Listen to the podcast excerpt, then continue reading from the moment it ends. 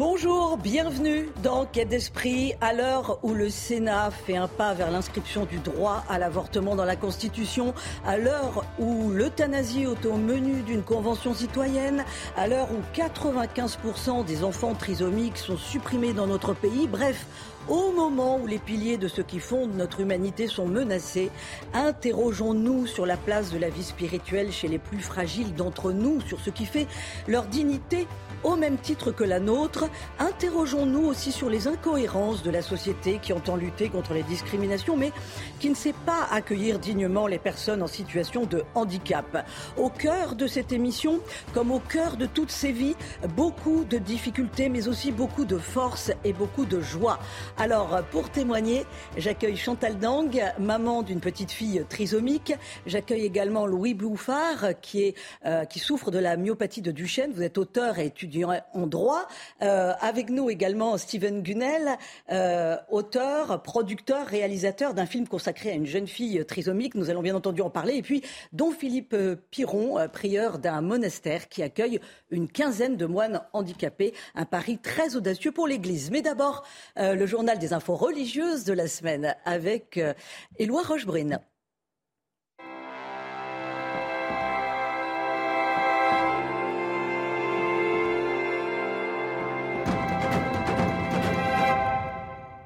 Bonjour Éloi, on commence bien entendu avec les conséquences du séisme terriblement meurtrier en Turquie mais aussi en Syrie. Bonjour Véronique, bonjour à tous. On débute ce journal effectivement avec ces séismes en Syrie et en Turquie qui ont très durement frappé la population, faisant des dizaines de milliers de morts dans la ville, dans la ville syrienne d'Alep.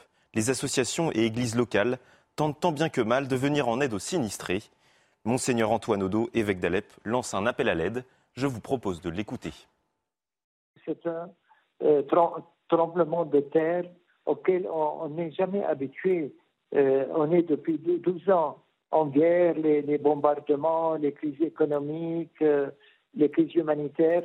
Mais, aujourd'hui, vraiment, c'est un summum, comme si c'est un couronnement de, de, violence inattendue.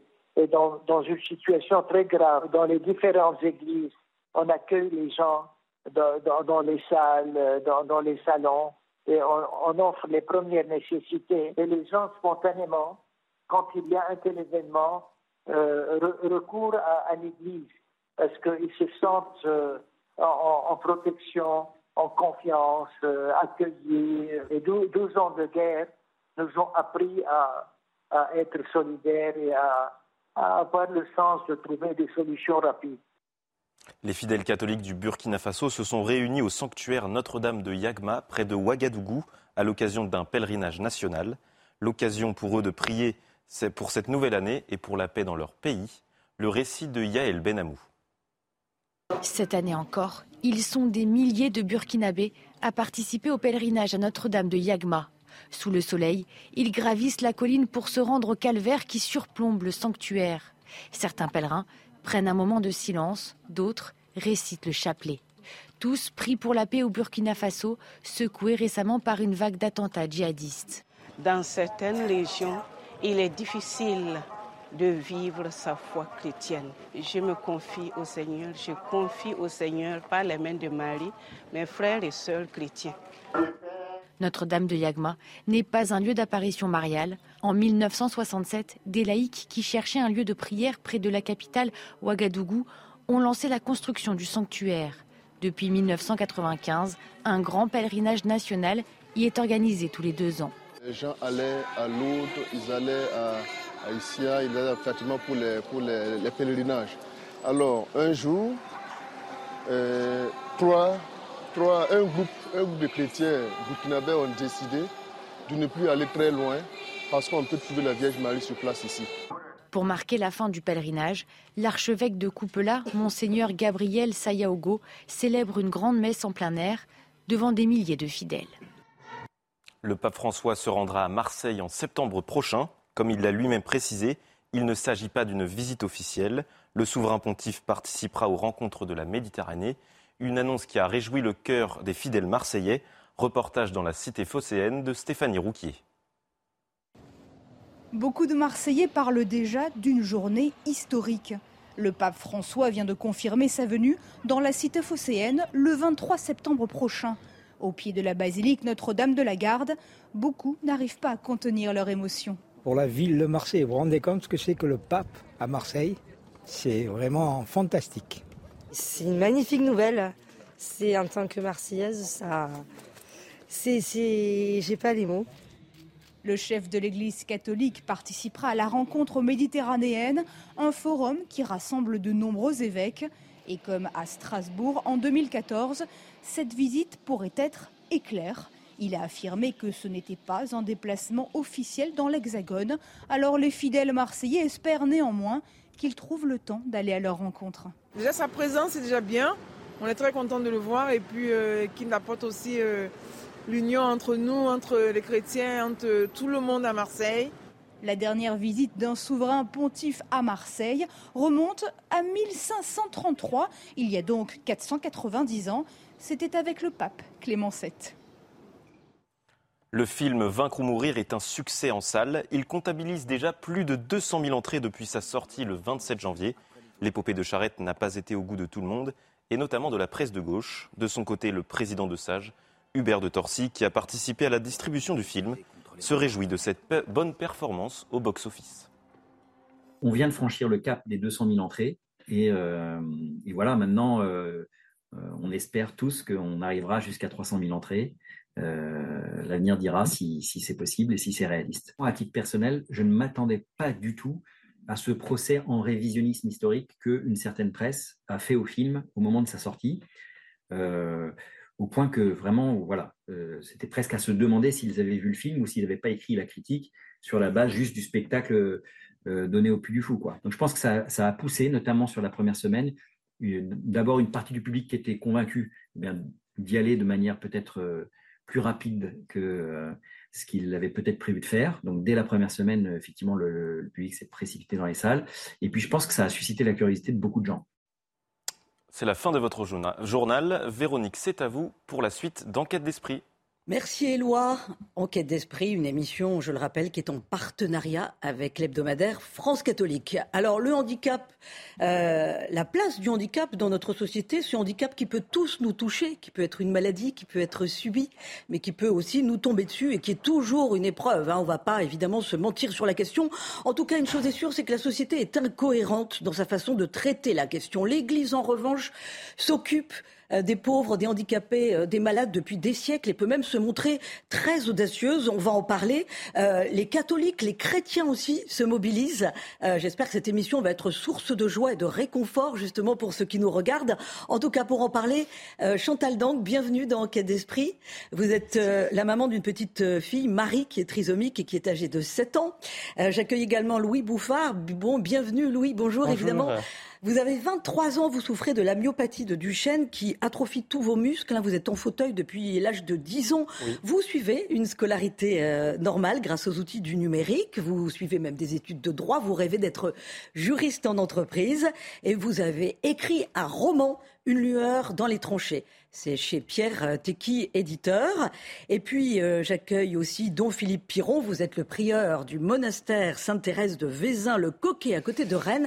C'est un monastère bénédictin qui accueille des moines physiquement ou psychologiquement touchés par le handicap. Vous allez nous raconter combien c'est nouveau hein, que l'Église euh, s'occupe des, des handicapés de la sorte. Enfin, en tout cas, leur fait vivre une vie de moine presque normale. Et puis, Steven Gunnel, vous venez témoigner du film que vous avez produit, que vous avez réalisé, et euh, qui a pris pour sujet une jeune femme absolument merveilleuse, euh, trisomique, abandonnée à la naissance par ses parents, euh, Claire M, et qui est décédée à l'âge de 27 ans, et pour qui, ça c'est nouveau, une cause en béatification a été ouverte hein, dans le diocèse de Fréjus-Toulon.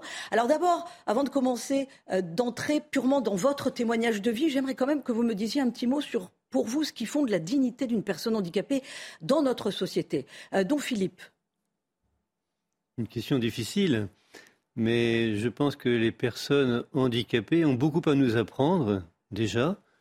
Euh, elles ont une force intérieure et une simplicité en même temps qui nous désarme et qui nous remet face à nos propres fragilités. Et c'est une grande grâce de pouvoir vivre, en ce qui me concerne, de pouvoir vivre avec des personnes qui sont dites handicapées, mais qui finalement euh, ont une vie tout à fait normale et avec laquelle je, je partage avec eux une vie tout à fait normale. Voilà. Louis, vous qui vivez vraiment le handicap dans votre chair, quel message vous voulez faire passer? Moi, je dirais que euh, toute personne handicapée, comme euh, toute personne humaine, est digne. Et le débat actuel sur la fin de vie, sur le suicide assisté et sur l'euthanasie euh, me crée une angoisse. Je me dis, cette mise en doute, cette, mise en doute, cette remise en question de la dignité humaine, me dit, est-ce qu'il y a un moment donné ou moi qui ai une maladie évolutive, est-ce que je ne serai plus digne finalement? Et moi, je voudrais rappeler que, ce qui fonde la dignité humaine, c'est, vraiment qu'on est, euh, digne parce qu'on est humain et que la dignité est inaliénable. Chantal, vous qui êtes maman d'une petite fille trisomique. Ah, moi, je rebondirai un peu sur ce que dit Louis avec euh, en miroir cette, cette phrase de Saint Matthieu, hein, euh, celui qui accueille un enfant comme celui-ci en mon nom, il m'accueille moi. Euh, quelle plus grande dignité que d'accueillir le Christ, que d'accueillir l'amour à travers la personne handicapée qui se présente à nous, en fait. Et voilà, on accueille Jésus, c'est quelle dignité. Et Steven, alors, finissons le tour de table avec vous. Euh, quand on a rencontré euh, Claire Émérancienne Fichefeu euh, à travers le témoignage de ses parents, avec mon épouse, quand on a décidé de produire et de réaliser l'histoire de, de, de, sa vie, de son cursus, de son cheminement, notamment spirituel bien évidemment, ça m'a réajusté par rapport, bien évidemment, dans ma foi, ma rapport, mon rapport avec, avec le Seigneur en ce sens où, en effet, euh, la dignité, elle l'est car elle est sauvée, en fait. Et en fait, euh, toute vie est digne car elle est sauvée. Voilà. Par celui qui a donné son humanité voilà, sa divinité à son humanité. Donc c'est un peu, là on part sur euh, en effet la dimension spirituelle, la foi. Oui, mais c'est-à-dire que justement vous quatre autour de la table, vous avez tous une foi immense, disons les choses, et donc la dignité ne se comprend qu'avec cette dimension de foi et, en regardant la personne handicapée en disant c'est un enfant de Dieu. C'est comme ça qu'il faut voir les choses? D'abord parce qu'elle est aimée. Elle est euh, aimée de Dieu. Alors d'abord parce qu'elle est aimée de euh, Marie-Hélène et, et, et, de ses parents, vous voulez dire. De ses parents qui l'ont adoptée à l'âge de six mois.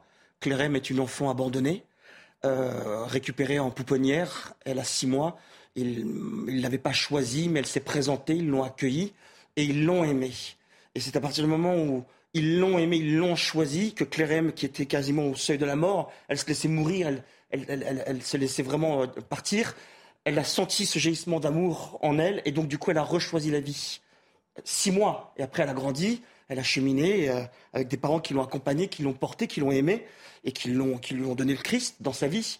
Et c'est en cela qu'on voit qu'en effet, euh, toute vie est digne, toute vie est, euh, doit être accueillie, quelle qu'elle soit. Quoi.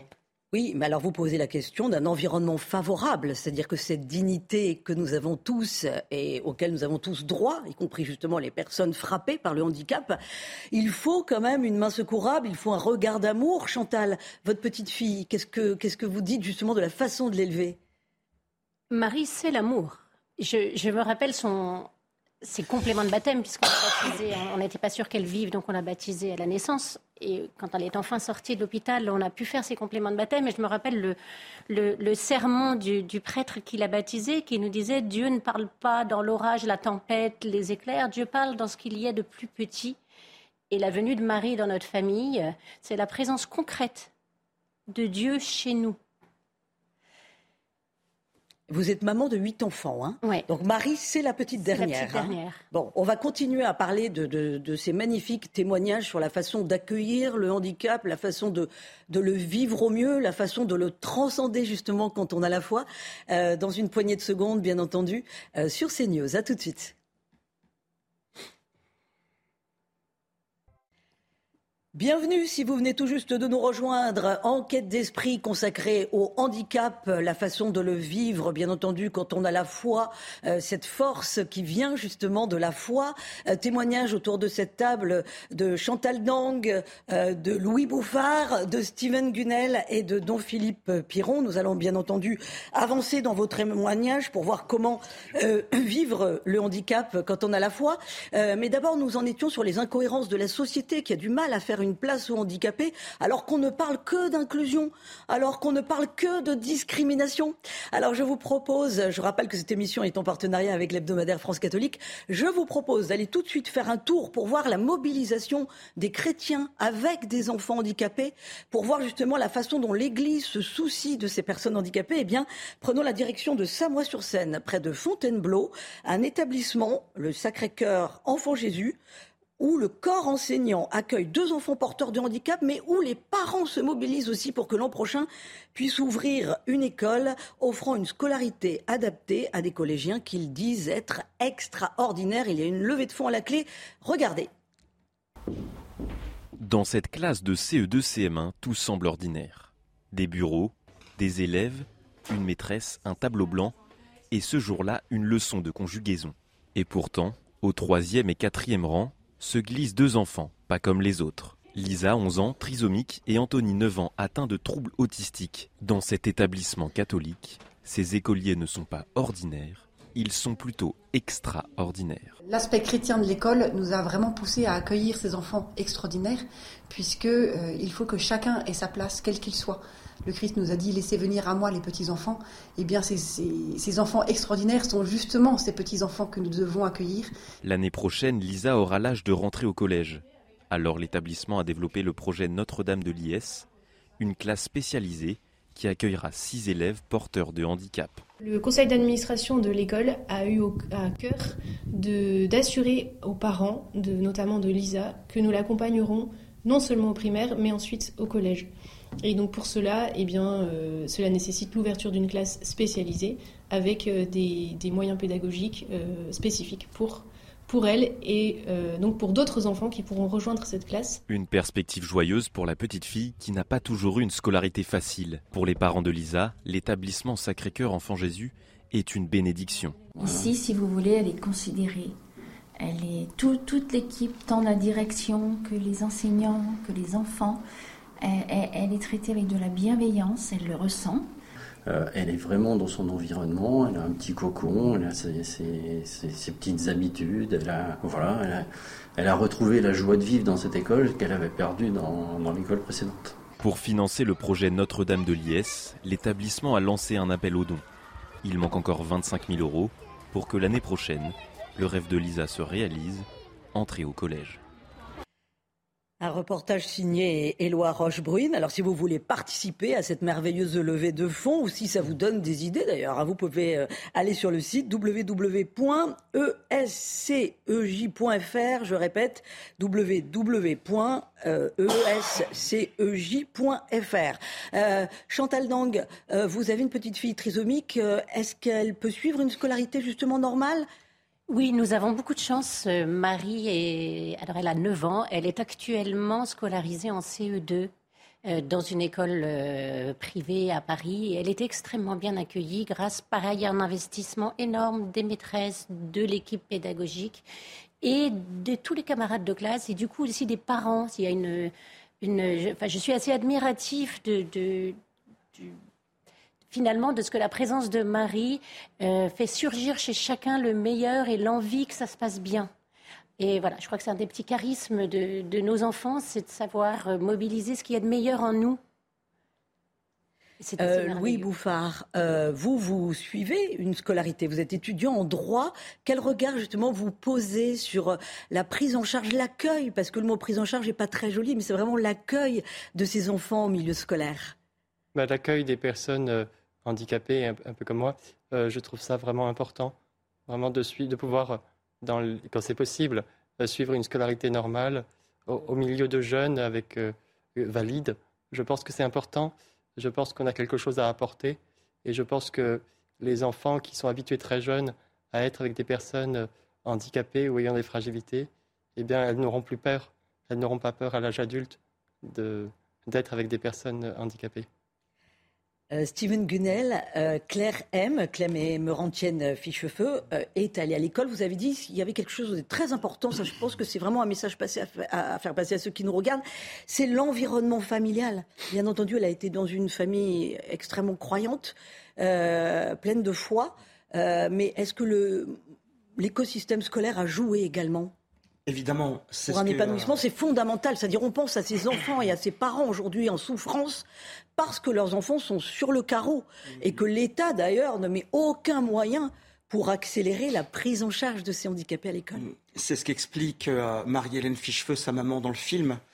Claire Ancienne a bénéficié de trois entités, famille, paroisse, communauté, membre de la communauté de l'Emmanuel et engagée à l'âge de 21 ans, six ans avant euh, son anciennement. Ils expliquent aussi comment euh, il a été difficile pour eux de convaincre d'autres parents et des euh, euh, directions d'enseignement pour intégrer Clérem en scolarité. Ils y sont parvenus.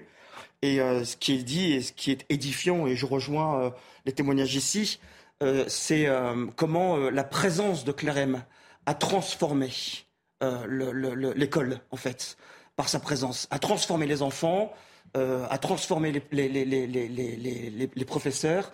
Euh, pourquoi? Parce qu'elle était, elle, au cœur de toute cette communauté, une source d'émerveillement, une source de joie. On voit des photos de Claire M hein, s'afficher euh, à l'écran pendant que vous parlez. Alors, on vit quand même dans une drôle de société hein, où médiatiquement on donne à voir la réussite d'enfants trisomiques, par exemple à, travers euh, la belle réussite des cafés joyeux, initiés par un entrepreneur, euh, Yann Bucaille. Et puis, dans le même temps, on ne s'émeut pas, même médiatiquement, de la disparition programmée de ces enfants trisomiques via ce qu'on appelle une euh, IMG. Alors vous, euh, Chantal, c'était votre huitième enfant, la petite Marie. Euh, parlez-nous justement de la façon dont vous avez vécu votre grossesse. Il y a vraiment un témoignage à faire passer. un, sur la façon dont vous avez reçu le fait que c'était une enfant porteur de déficience génétique. Et puis ensuite, comment ça s'est passé avec le corps médical? Alors, c'est pour nous un petit peu plus complexe que ça parce que euh, une, ayant déjà sept enfants, une huitième, on savait qu'on l'accepterait euh, inconditionnellement. Du coup, euh, on a refusé tous les tests en fait pour savoir si Marie était porteuse de trisomie, mais une cardiopathie très très lourde dès le début de la grossesse a été décelée qui faisait penser pour le médecin échographiste qu'elle avait un problème chromosomique. Donc au début, on nous a annoncé que Marie de toute façon ne survivrait que la malformation cardiaque était beaucoup trop importante. Euh, euh, voilà. Ensuite, tout au long de la grossesse, effectivement, ce médecin cherchait absolument à nous prouver que Marie était porteuse d'une maladie chromosomique, on ne savait pas laquelle, et passait des heures euh, aux échographies, toutes plus angoissantes les unes que les autres, pour nous prouver qu'il avait raison. Bon, Marie était finaude, elle a caché son jeu jusqu'au bout, et du coup, euh, même à la naissance, on ne savait toujours pas si elle était ou non porteuse de trisomie. En fait, mon, mon mari étant eurasien, les yeux bridés n'étaient pas un critère suffisant. C'est la petite Marie hein, qu'on voit s'afficher à l'écran, je le précise pour les téléspectateurs. Voilà, exactement. Hum, mais on a eu des propositions de, de alors ça a été plus sournois que d'IMG puisqu'ils avaient bien compris qu'on refuserait l'IMG par principe en leur disant que finalement euh, alors IMG, interruption, médicale, de, grossesse. Voilà. Euh, on a eu cette proposition régulière au cours de la grossesse. Nous, ce qu'on leur disait, c'est qu'on a sept enfants, lequel était normal. Est-ce que eux, en tant que médecins, s'estimaient normaux pour nous faire des propositions pareilles Que c'était une petite fille? On avait, pour le coup, on n'avait pas joué à cache-cache pour son sexe. On avait besoin de savoir. On lui, on l'avait déjà prénommé Marie parce qu'on savait que sa vie serait très fragile.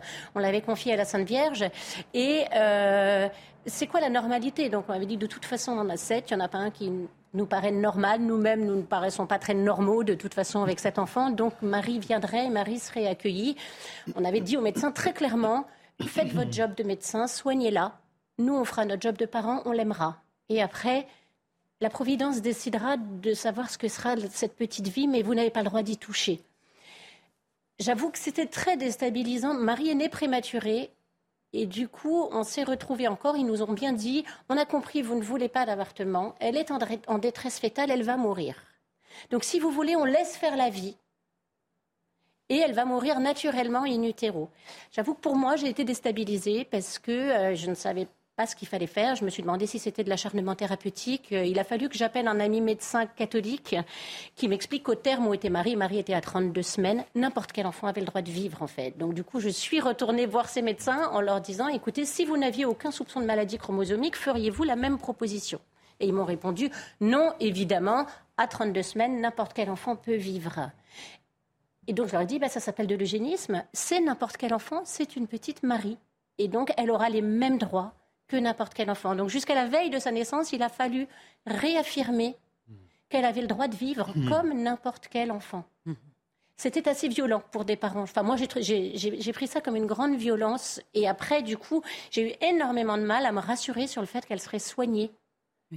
Ça, ça, met les parents dans un état d'angoisse. J'interrogeais chaque infirmière. Malgré la césarienne, j'avais du mal à décoller ma fille, tellement j'avais peur qu'on me dise qu'elle était passée. On perd beaucoup de confiance, en fait, dans le, en fait, elle a été extrêmement bien soignée, hein, je, vous rassure. Elle a eu un tapis rouge de soins une fois qu'elle était née.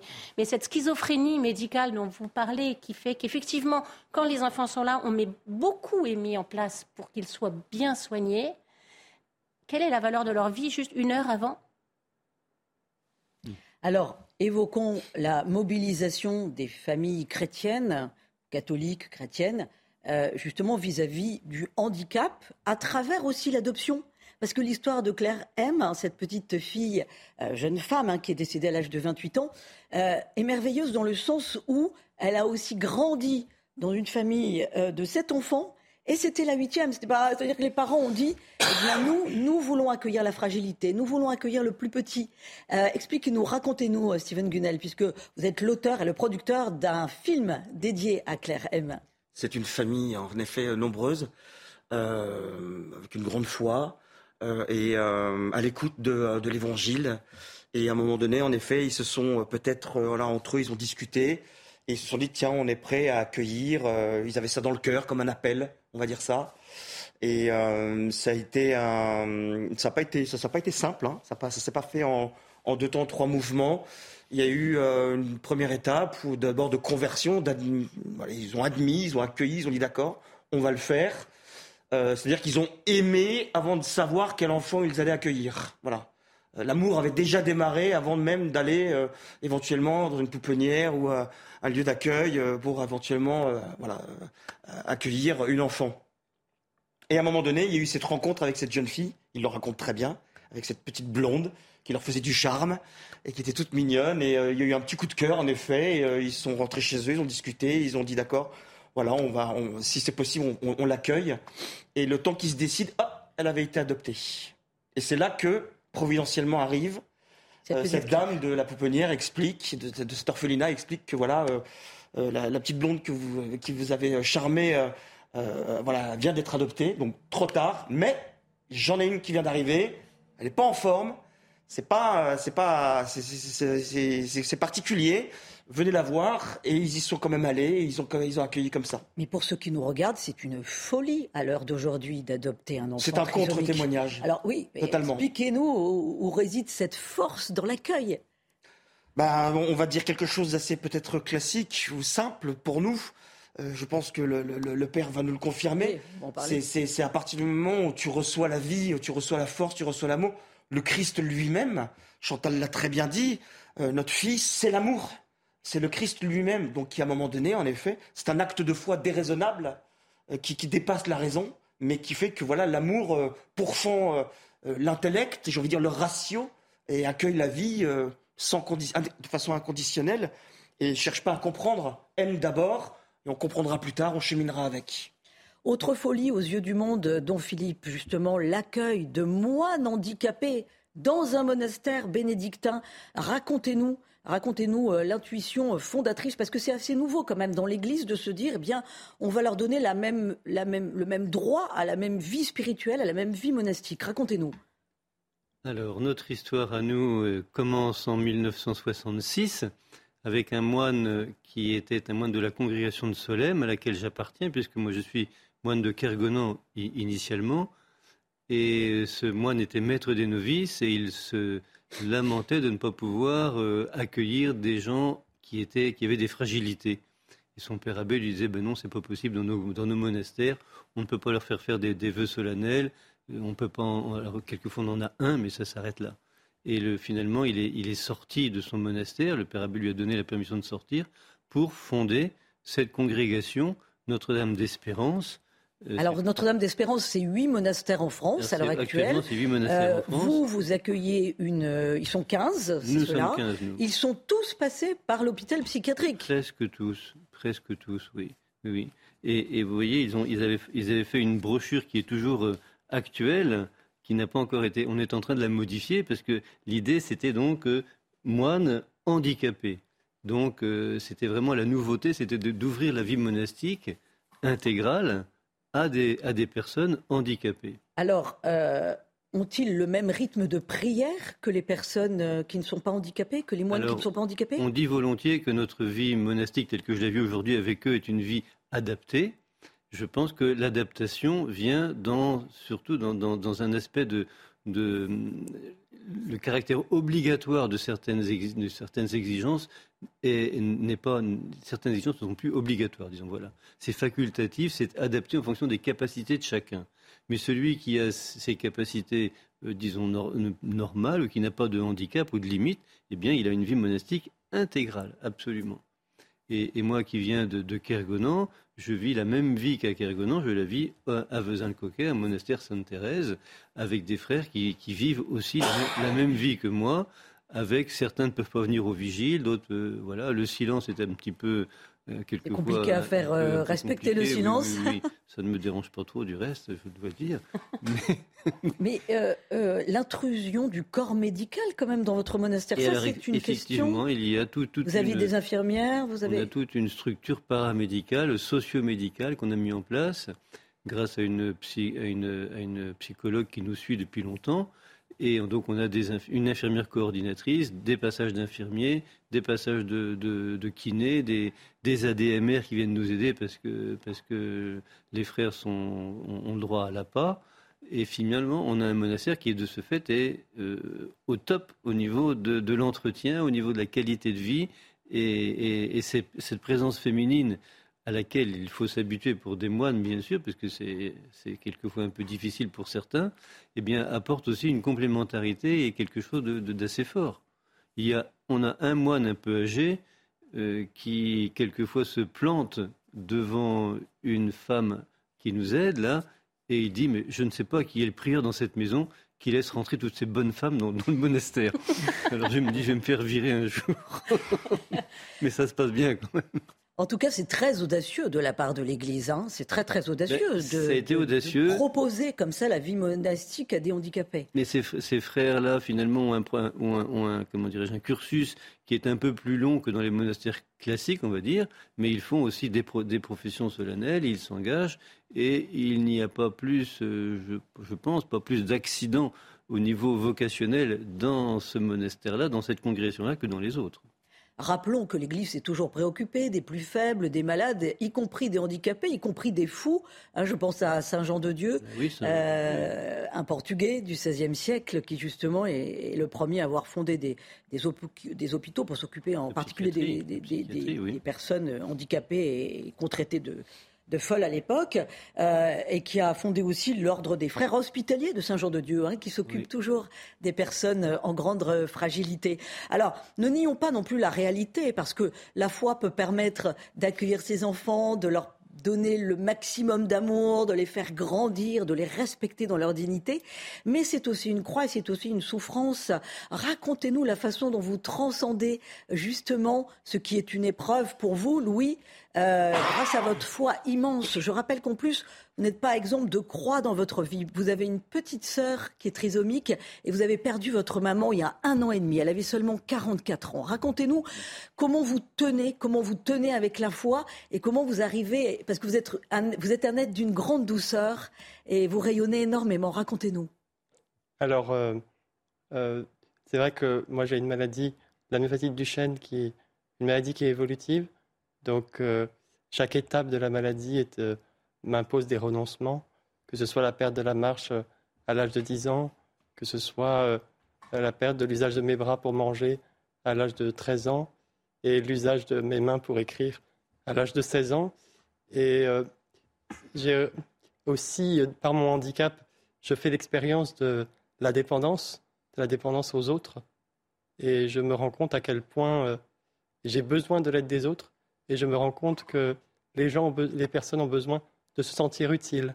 Donc finalement, c'est aussi un échange. Et c'est vrai que euh, ma, maladie m'a fait prendre conscience du sens de la vie. Qu'en fait, on est sur cette terre de passage pour euh, aimer et apprendre à, aimer, pour euh, donner et se donner, pour recevoir. Et, pour moi, avec l'accident de, ma maman qui, qui lui a été fatal, j'ai encore plus compris le sens de la vie. J'ai compris que qu'au terme de ce pèlerinage sur Terre, nous sommes appelés à être auprès de Dieu et que finalement cette vie en est la préparation. Et c'est ce qui me fait vivre et pour moi c'est vraiment le sens profond de l'espérance chrétienne. C'est-à-dire vous vivez quotidiennement euh, dans l'espérance euh, de la vie éternelle. Oui, tout à fait. C'est ce qui me fait vivre et ce qui me fait vivre aussi, c'est de pouvoir la partager cette fois avec toute ma famille. Je suis l'aîné d'une fratrie de sept enfants. Voilà, on est une famille euh, remplie de joie, remplie euh, d'amour. J'ai la chance d'être né dans une famille profondément unie, profondément aimante, qui a une foi très profonde. Et euh, j'ai eu vraiment cette, cette grâce, et j'en rends grâce au Seigneur, de pouvoir être né dans cette famille très unie. Donc Philippe, justement, expliquez-nous le, comment, comment donner un sens à l'épreuve, à la grande épreuve que vit Louis euh, chrétiennement, pour ceux qui nous regardent Qu'est-ce que la croix Comment la vivre? Ah, C'est une question encore très difficile. Euh, je pense qu'il y a devant la, souffrance et devant la croix, il y a un moment où il faut arrêter de se poser des questions.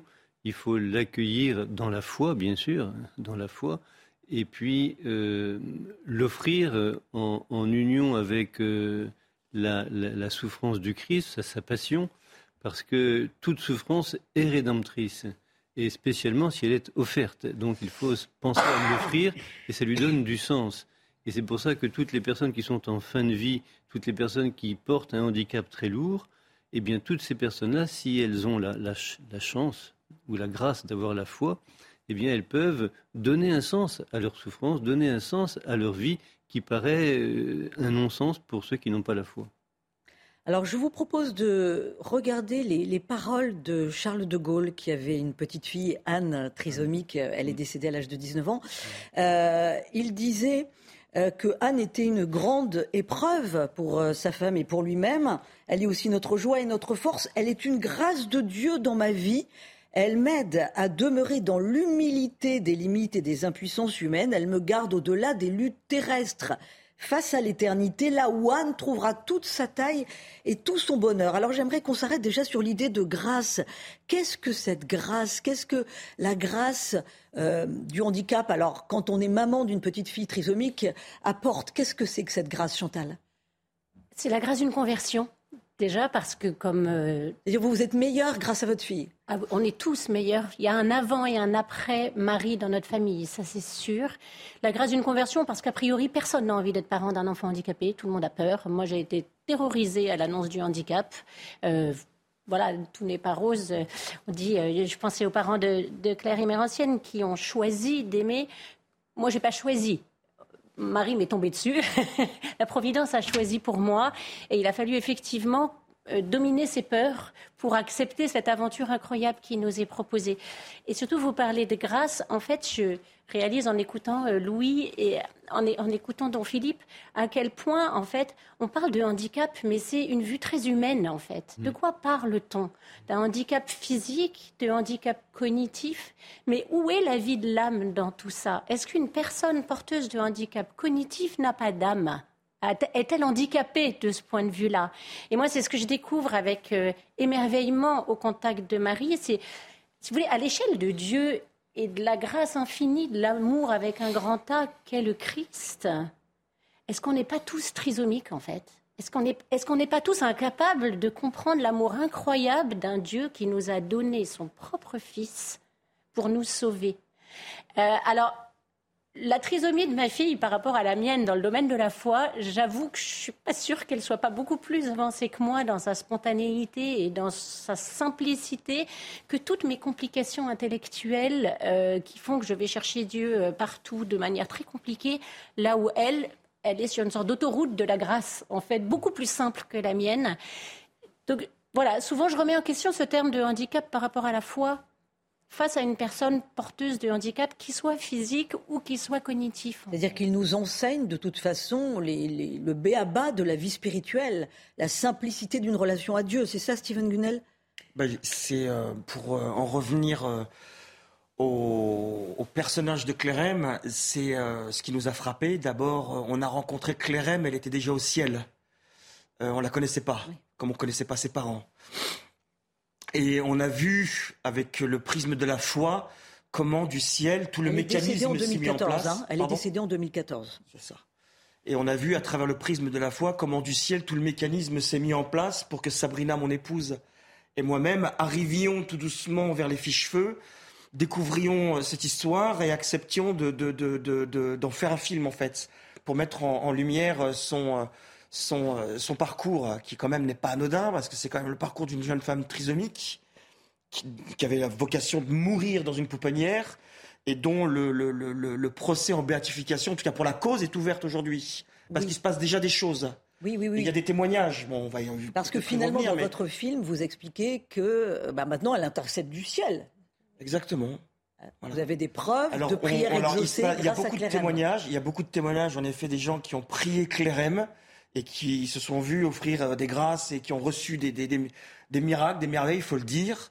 Donc euh, ça, ça continue de, de, de, de le, le, le, le, procès est toujours en cours, bien sûr, mais juste pour euh, comme ça, pour une petite, une petite anecdote quand même rapide, euh, elle avait un lien direct.